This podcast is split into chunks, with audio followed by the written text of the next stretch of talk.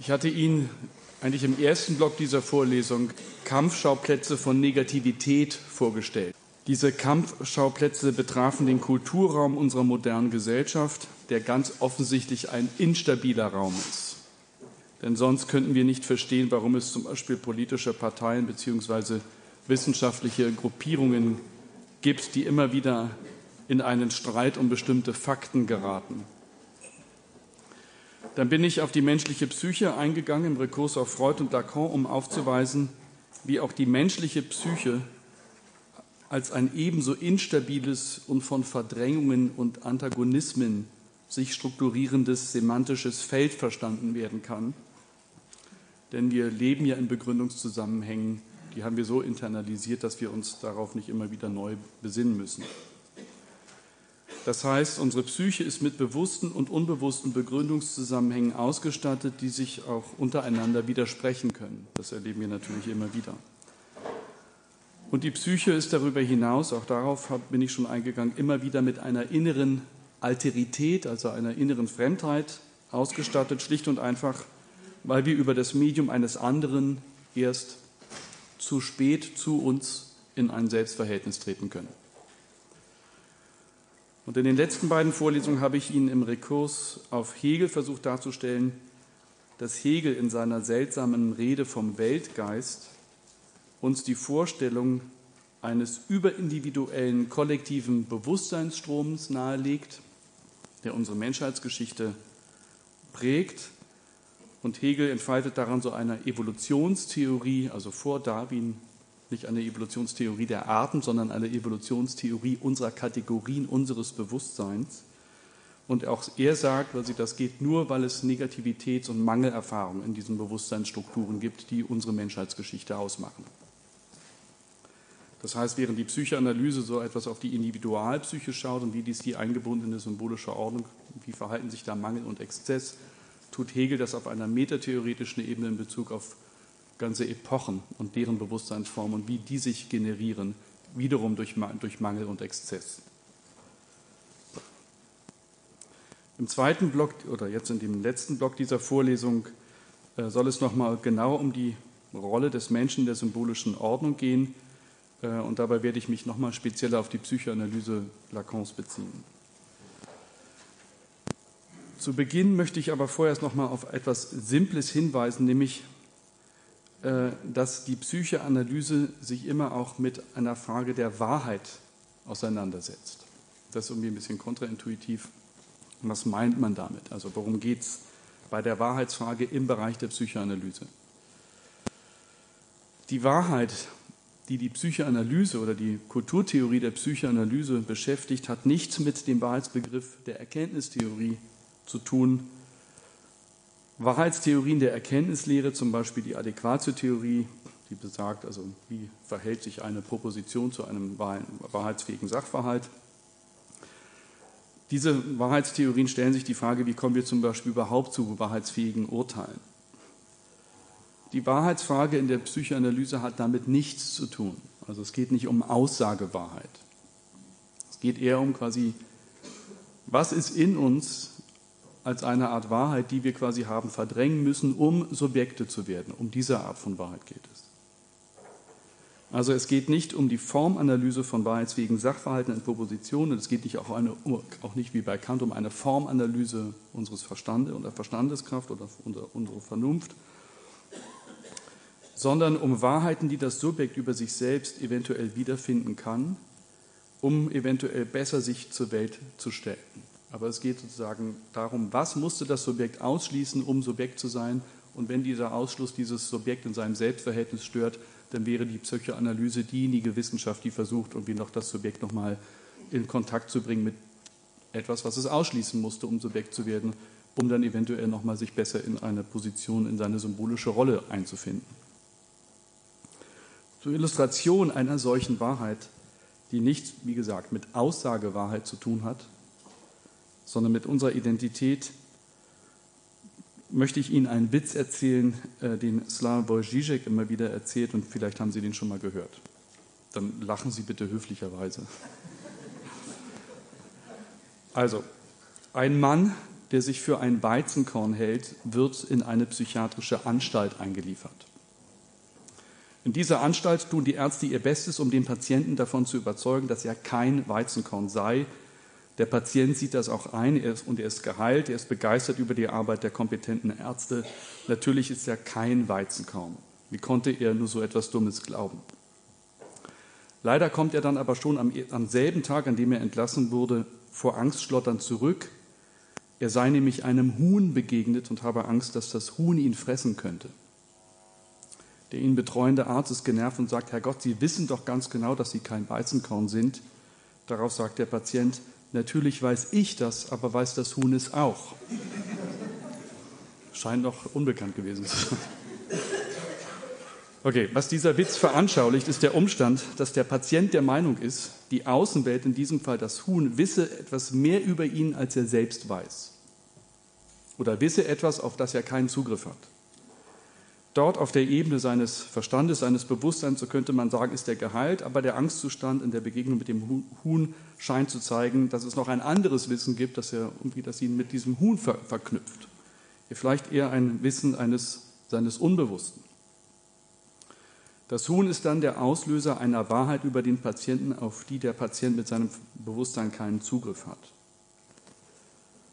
Man könnte auch sagen, das Huhn beweist, dass das Unbewusste des Patienten ihn immer noch für einen Weizenkorn hält, obwohl der Verstand eigentlich darüber hinweggekommen ist. Und in diesem Sinne weiß das Huhn etwas über ihn, was er, der Patient und eben auch der Arzt nicht weiß, dass er immer noch ein Psychopath ist. Worum der Witz sich dreht, ist eine Grunderkenntnis der Psychoanalyse, dass es Wahrheiten über uns gibt, denen wir auf unserer normalen Bewusstseinsebene nicht begegnen können. Und das ist gut so. Und das hatte ich auch schon einmal erwähnt. Diese Wahrheiten werden dann doch für Lacan und Freud wie von einem Doppelgänger in uns verbirgt, den beide das Unbewusste nennen. Und manchmal man den Eindruck, die machen aus diesem Unbewussten so etwas wie ein kleines doppeltes Subjekt von mir. Äh, also geben dem fast subjektähnliche Eigenschaften. In unserem Selbstverhältnis des Alltags gehen wir davon aus, dass unsere Identität eine ungebrochene ist und so verstehen wir uns auch. Zum Beispiel, ich setze eine Unterschrift unter einen Vertrag und jedes Gericht wird mich als selbstidentisch mit dem ansehen, der diese Unterschrift unter einen Vertrag gesetzt hat. Die Psychoanalyse hat aber eine andere Grundintuition. Sie sagt, dass das Subjekt exzentrisch ist. Das will heißen, dass der Mensch eigentlich zwei Identitätskerne hat, jetzt ganz reduktiv gesagt. Ich könnte auch sagen, vielleicht gibt es auch mehr. Das will heißen, dass der Mensch, was will das heißen? Es gibt sozusagen einen eigenen und einen ausgelagerten, einen Identitätskern jenseits meiner Innerlichkeit, sozusagen auf der Seite des Huhns. Der Außenwelt, einer Außenwelt, die immer auch einen bestimmten Blick auf mich wirft bestimmte Erwartungen hat, die uns Wünsche auferlegt und letztlich damit auch immer unser Unbewusstes mitprägt. Ich könnte Ihnen nämlich den Zizek-Witz in einer abgewandelten Form noch einmal anders erzählen, um Ihnen zu veranschaulichen, dass bestimmte Überzeugungen von mir ausgelagert sind. In, einer anderen, eher, in einem anderen, eher anonymen Ort. Das ist mir vor kurzem mit einem Streit mit einer Freundin aufgefallen die mir vorwarf, bei Amazon Bücher zu kaufen. Ich behauptete, das sei vertretbar, weil es Gründe gibt, das zu tun, aber mehr noch, weil es Praktiken von mir gibt als Konsumenten, für die ich oftmals gar keine Gründe brauche. Ich habe ihr gesagt, so handle ich eben. Obwohl dann natürlich ein klarer Widerspruch ist, denn auch ich möchte, dass Buchläden weiter existieren. Und trotzdem kaufe ich bei Amazon. Das machte meine Freundin extrem wütend. Und ja auch zu Recht. Und natürlich zu Recht. Ich beharrte jedoch darauf, dass ich für zahlreiche Praktiken meines Körpers nicht verantwortlich bin,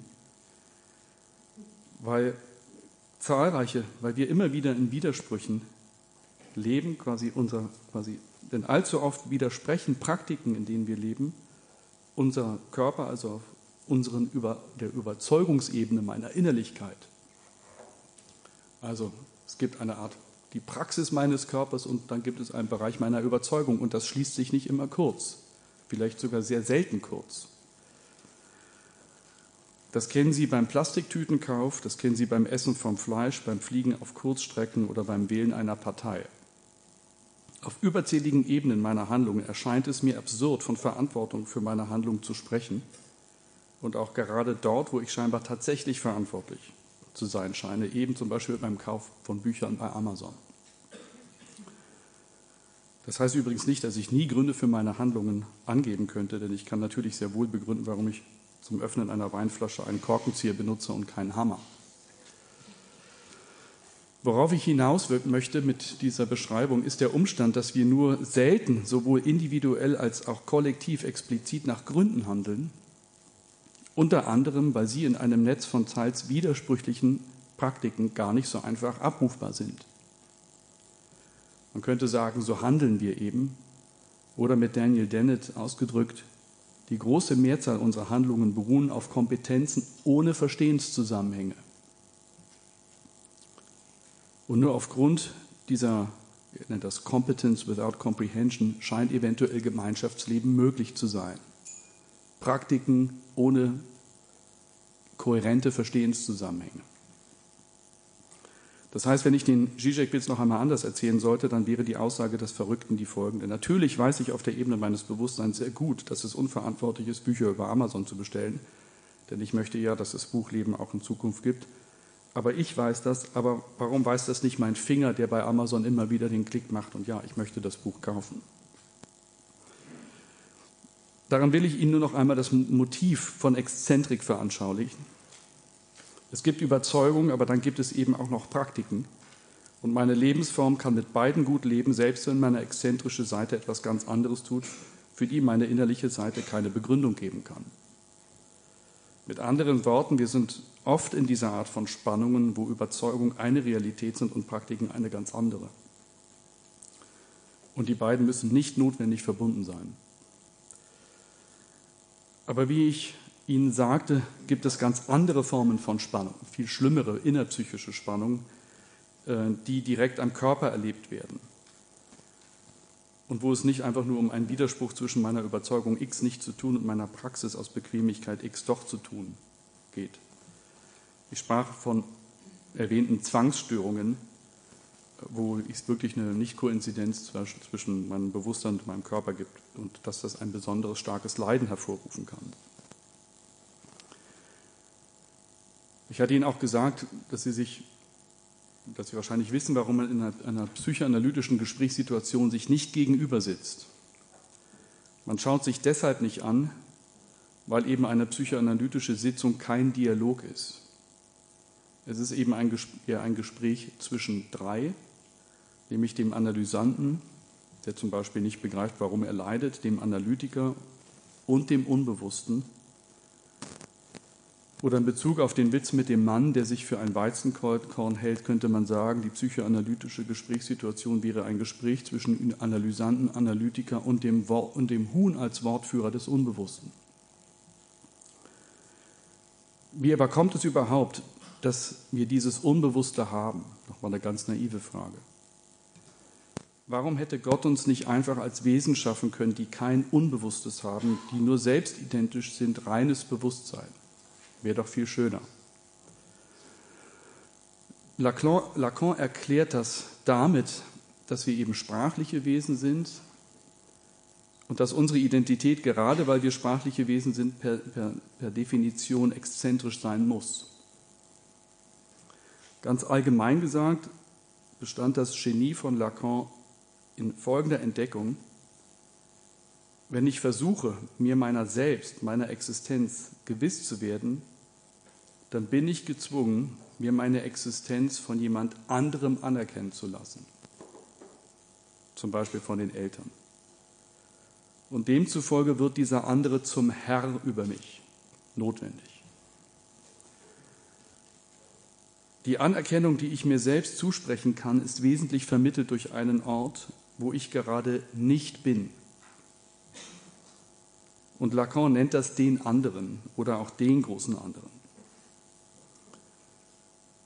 Ich hatte mal ein Gespräch mit einem Kollegen, der sich über den Begriff des großen anderen von Lacan beschwerte. Der meinte, was soll, was soll dieser Begriff, der ist irgendwie doch sehr schlecht, was soll das überhaupt sein, der große andere?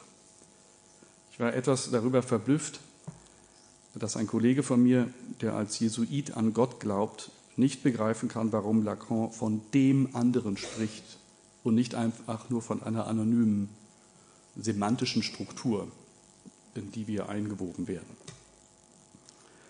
Lacan meint mit dem anderen nicht Gott, aber einen, aber einen gläubigen Christ, der wirklich an den anderen in seiner metaphysischen Reinform glaubt, der sollte eigentlich wissen, warum Lacan von dem anderen spricht.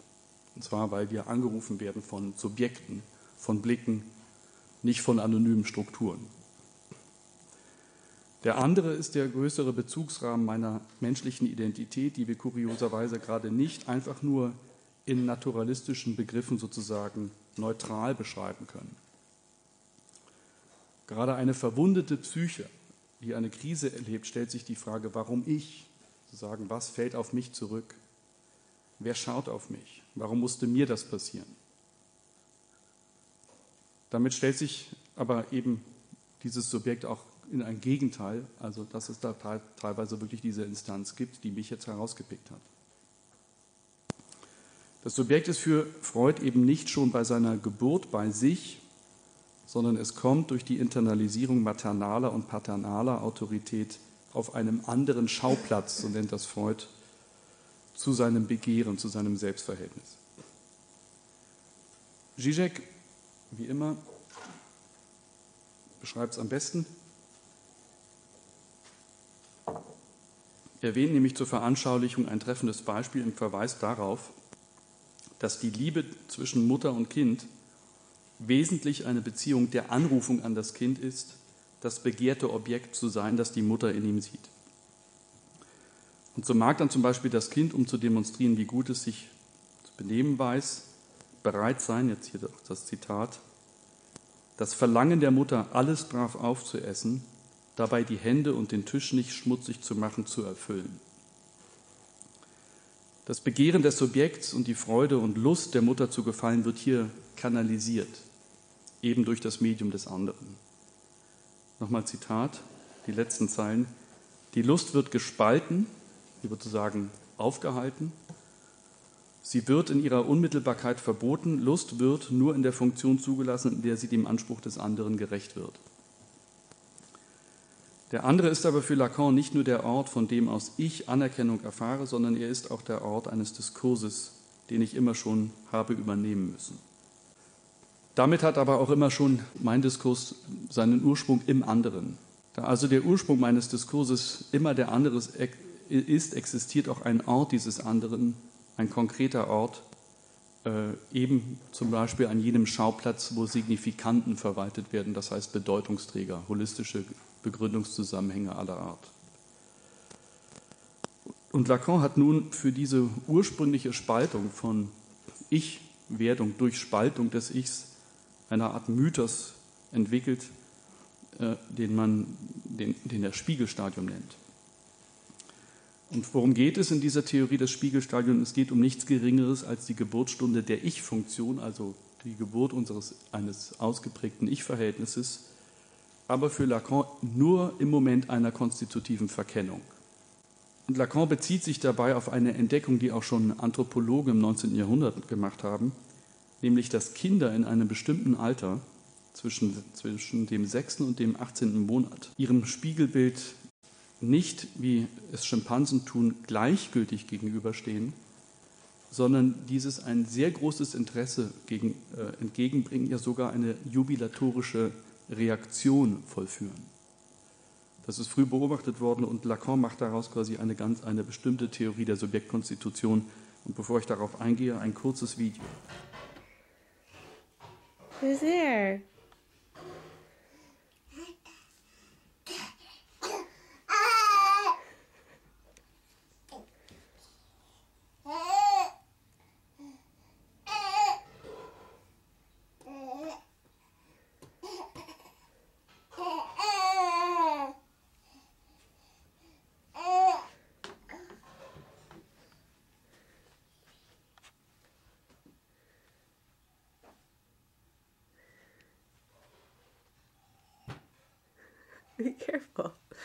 Don't headbutt your friend. Oh, are you kissing him? Saying hi?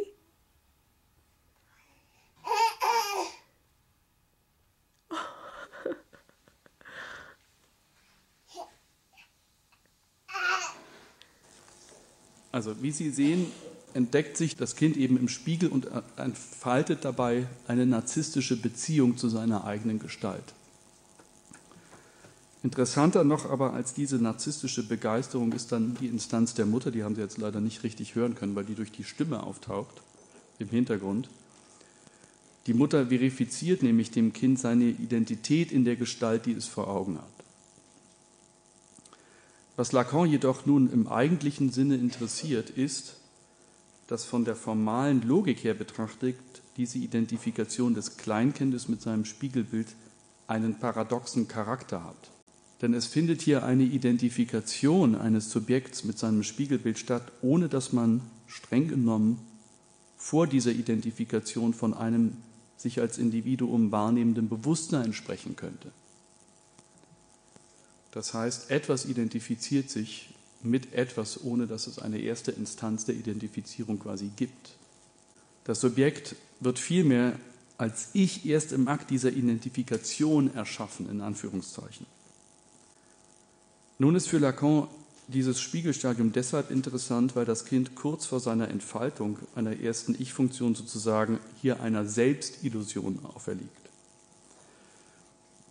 Er behauptet, dass vor der Erfahrung seiner imaginären Vollkommenheit im Spiegel, deswegen ist dieses Kind auch so begeistert, sich das Kleinkind als eine Art Corps morcelé, als eine Art zerstückelter Körper wahrnimmt.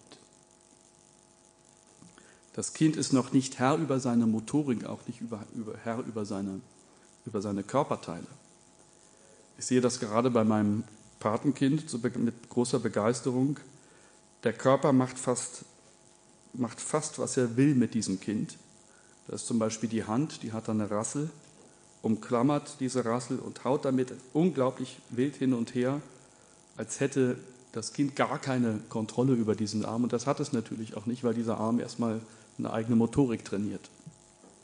Kurz, das Kind erlebt sich selbst noch als ein Gewirr von einzelnen Körperteilen, die eine eigene Kraft des Somatischen haben. Das heißt, auf dieser Entwicklungsstufe bekommt das Kind auch seine Körperteile nicht in ein Selbstbild. Die imaginierte Ganzheit jetzt im Spiegel aber drückt, so Lacans These oder überspitzte These, diesen Corps morcelé, also diesen zerstückelten Körper, wie in einen Flaschenhals zurück. So wie ein Flaschenhals dazu führen soll, dass das, was in der Flasche ist, kontrolliert hervorkommt. Das heißt, das Kind, das sich in einem Zustand der Hilflosigkeit befindet, erlebt sich nun im Spiegelbild nicht in der uneinheitlichen Weise, wie es sich auf der Ebene seiner Körpererfahrung erfährt. Es erblickt sich oder besser, es antizipiert sich im Spiegel als vollkommenes oder als eine Art ganzes Wesen, als eine Gestalt. Und die Mutter verifiziert das sozusagen. Ich habe das hier nochmal veranschaulicht mit dem Kubus, mit dem Neckar-Cube, um Ihnen deutlich zu machen, dass es hier ein, eine, ein Wechselverhältnis zwischen Vordergrund und Hintergrund gibt. Das Kind sieht sich als eine Gestalt und blendet sozusagen seine Körpererfahrung zurück. Das Kind wird in eine nützliche Illusion seiner Ganzheit hineingelockt, aber eigentlich verkennt es sich dabei konstitutiv. Das Video veranschaulicht das Treffen die Mutter bestätigt als Instanz des großen anderen quasi die Legitimität des Kindes, die Legitimität seiner Gestalt, wo sich hier erstmals ein Ich rudimentär ausgestaltet. Lacan behauptet nun, dass das Spiegelstadium eine doppelte Entfremdung inszeniert, nämlich erstens eine Entfremdung des Blicks des Kindes durch die Übernahme des Blicks des anderen auf ihn. Das konnte man in dem Video sehr schön sehen, weil das Kind sich immer wieder zur Mutter rückwendet und quasi in, im Blick auf die Mutter eine Bestätigung dessen versucht an, anzuerkennen oder anzunehmen, äh, was es im Spiegel sieht. Das Kind internalisiert in dem Sinne den Blick der anderen als Teilblick seines eigenen Ichs, jetzt zum Beispiel in Bezug auf diese Gestalt, die es im Spiegel sieht. Also eine erste Entfremdung des Blicks des Kindes durch die Übernahme des Blicks des anderen auf ihn und eine Entfremdung seines Seins, das heißt eine Entfremdung zwischen dem, was es wirklich ist und spürt und dem, was es sieht. Und Lacan behauptet damit, dass sich hier so etwas wie eine Grundform unserer Subjektivität ausgestaltet. Eben eine Illusion. Zum Beispiel die Illusion von Ganzheit. Bei einer nicht körperlichen Erfahrung und unserer Einbindung in einen Blick des anderen, in eine Matrix, wo der andere immer schon mitbestimmt, was, wie mein Blick auf mich auszusehen hat. Und diesen Blick von außen verinnerlichen wir, und das ist sozusagen, worauf ich hinaus will, dass sich damit nochmal unsere Exzentrik veranschaulichen lässt. Denken Sie nochmal an Zizeks Worte, das Begehren des Subjekts und die Lust und die Freude der Mutter zu gefallen wird hier kanalisiert. Sie wird nur an bestimmte Konditionen geknüpft. Und diese, durch diese Konditionen diese Konditionen werden wiederum verinnerlicht, weil das Kind möchte sein, wie Mama und Papa es gerne haben. Lacan dramatisiert jetzt in einem gewissen Sinne sehr stark dieses Spiegelstadium bis ins Extrem hinein und verdeutlicht, inwiefern diese quasi Urspaltung des Subjekts beziehungsweise dessen Eintritt in den internalisierten Blick des anderen auch in die Matrix der Kultur natürlich hineinragt. Deswegen schreibt er, der Augenblick, in dem sich das Spiegelstadium vollendet, lässt auf entscheidende Weise das ganze menschliche Wissen in die Vermittlung durch das Begehren des anderen umkippen. Konstituiert seine Objekte in abstrakter Gleichwertigkeit durch die Konkurrenz der anderen. Warum spricht hier Lacan von Konkurrenz der anderen? Kann man vielleicht mit dem Bildchen nochmal veranschaulichen. Nun unter anderem, weil ich mich, um zu mir zu kommen, mich immer vom Ort des anderen her mitsehen muss. Das heißt, wir sind Teil einer Konkurrenzgemeinschaft, weil ich eben erst zu mir komme durch den Teil eines anderen. Denken Sie an Schönheitswettbewerbe. Das sind kulturelle Höchstleistungen quasi narzisstischer Konkurrenz. Aber Sie können auch das Konkurrenzverhalten bei noch wenige Monate alten Geschwistern erleben. Wenn Kind 1 neidisch auf sein Schwesterchen schaut, weil es an der Mutterbrust saugt, dann nicht, weil das Kind schon einen Begriff von Neid hätte, sondern weil es erkennt, dass just dort, wo es sein will, ein anderer ist und es selber noch nicht genau zwischen sich und dem anderen differenzieren kann, dann ist da ein anderer, wo ich eigentlich bin. Lacan schreibt, das ist das zweite Zitat, Destruktion oder Todesinstinkte thematisieren den offensichtlichen Zusammenhang zwischen narzisstischer Libido und der entfremdenden Ich-Funktion der Aggressivität, die sich in jeder Beziehung zum anderen abzeichnet und sei sie noch so karitativer Art. Auch sehr nett. Was Lacan hier Todestriebe nennt, kennen wir aus so etwas wie Phänomene wie Essstörungen, Anorexie oder Bulimie, wo es ja auch darum geht, eventuell einen verinnerlichten Blick eines anderen gerecht zu werden, keine Ahnung, indem ich immer weniger esse, immer schöner werden muss.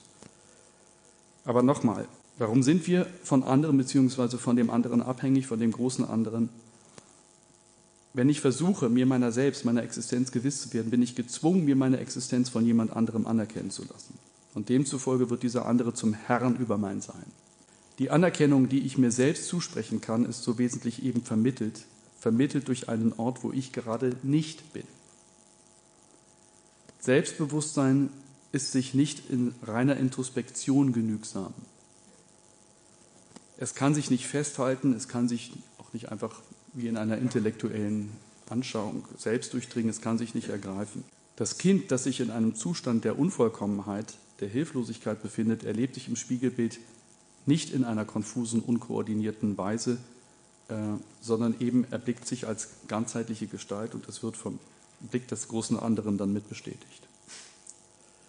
In immer neuen Anläufen wird, so Lacan, das Subjekt jetzt versuchen, quasi dieses diese Fantasie, diese Illusion einzuholen. Wie komme ich an diese Ganzheit heran, die mir quasi injiziert wurde in dieser frühen Entwicklungsphase? Unter anderem durch all die Slogan, die wir aus dem, aus der, zum Beispiel aus der Wellness-Kultur kennen. Wie kann ich ganz wahr ich werden? Lacan wird dann darüber hinaus aber auch noch betonen, dass uns dieser zerstückelte Körper, also dieser Corps morcelé, der zurückgedrängt wurde, als eine Urerfahrung unserer selbst uns weiterhin verfolgen wird. Da zeichnet sich ja eine Grunderfahrung des Unbewussten ab. Etwas wird zurückgedrängt durch den Flaschenhals, durch den wir durch müssen. Dieser zerstückelte Körper wird uns deswegen verfolgen, weil das Idealbild bzw. der Flaschenhals unserer Ich-Funktion nicht all das aufnehmen kann, was in diesem Corps morcelé sonst immer noch steckt. Daher sieht Lacan in Zerstückelungsfantasien von Kleinkindern, aber auch sozusagen in den ganzen Mordfantasien unserer Unterhaltungskultur das kompensatorische Wiederauferstehen dieser somatischen Leibidentität, die nicht in ihrer Gänze hinübergerettet werden konnte in die Ich-Funktion. Lacan spricht eben hier von einer Verstümmelung, von Vorstellungen der Kastration, Entmannung, Verstümmelung, Zerstückelung, Verrenkung, Aufschlitzen, Verschlingen, Aufplatzen des Körpers, welche sich in Träumen und in Ängsten des Menschen zeigen. Und vielleicht haben Sie sich auch manchmal gefragt, warum Kleinkinder so eine unglaubliche Begeisterung an diesen Fantasien haben. Am Aufschlitzen, am Kaputtmachen, am Sprengen, am Beine ausreißen von Tieren. Nun eventuell, weil sie in diesen Fantasien kompensatorisch gegen ihre eigenen Zivilisationsprozesse ausschlagen. Diese kulturschaffende Unschuld des Zerstückelns und Zerfetzens wird wunderbar amüsant in der Simpsons-Serie veranschaulicht, äh, wenn die Musterkinder Bart und Lisa Simpsons immer wieder begeistert eine Comic-Persiflage von Tom und Jerry mit dem Titel Itchy and Scratchy genießen. Denn die bringen sich permanent um. Die bringen sich permanent gegenseitig um und Bart und Lisa Simpson lachen sich tot. Also es kann nicht brutal genug sein. Aber das betrifft eben nicht nur Kleinkinder, auch wir genießen es, einer, es aus einer paradoxen Verstrenkung von Perversion, Schrecken und Abscheu, wenn in einem Hollywood-Film jemand der Bauch aufgeschlitzt wird. Wir finden das alle erschreckend, aber wir genießen diesen Ekel, weil er eventuell uns für Momente wie von unserer Ich-Funktion oder von unseren Ich-Funktionen und von der Autorität des symbolisch des symbolisch Homogenen zu befreien scheint. Und in dem Sinne ist auch Kultur ein Ort dafür, zur Kanalisierung von Gewalt, die uns als Subjekte angetan wurde, damit wir in einen mit anderen Menschen geteilten Raum kommen. Dieser Raum ist aber in seiner Pazifiziertheit teilweise selbst nur eine Fiktion. Dieser Raum ist natürlich nicht heil, er ist nicht harmonisch, sondern er ist normativ, er ist vorschreibend, er unterdrückt uns in einem gewissen Sinne, er kann uns fertig machen oder ausrauben, aber er kann uns natürlich auch sehr bereichern. Vor dem Hintergrund dieser Lacanischen Ausführung hat daher die Rede vom Unbehagen in der Kultur also nochmal eine ganz andere, viel radikalere Dimension, als man das bei Freud lesen kann. Kultur erweist sich als eine permanente Zwangsjacke unserer Disziplinierung. Dass diese Zwangsjacke ab und zu geöffnet werden muss, das erleben wir ziemlich oft. Und ich finde, der Film Fight Club hier auf der rechten Seite ist eine wunderbare Geschichte in diesem Zusammenhang, denn er beschreibt, wie sozusagen das zivilisierte Tier, also der Mensch, in einer Gegenwart zunehmender Genusskontrolle, denken Sie an die MeToo-Bewegung, sich nach purer Gewalt sehen kann. Warum? Weil er sie permanent erlebt, wenn auch abgeschwächt und unter demokratischen Bedingungen der Macht- und Gewaltkontrolle. Sie wissen vielleicht, dass diese, der Hauptdarsteller sich als schizophren erweist am Ende des Films. Also sind beide Figuren in einer Person und sozusagen die Gewaltseite bricht in gewissem Sinne aus ihm heraus und das ist die Geschichte, die, die dieser Film erzählt.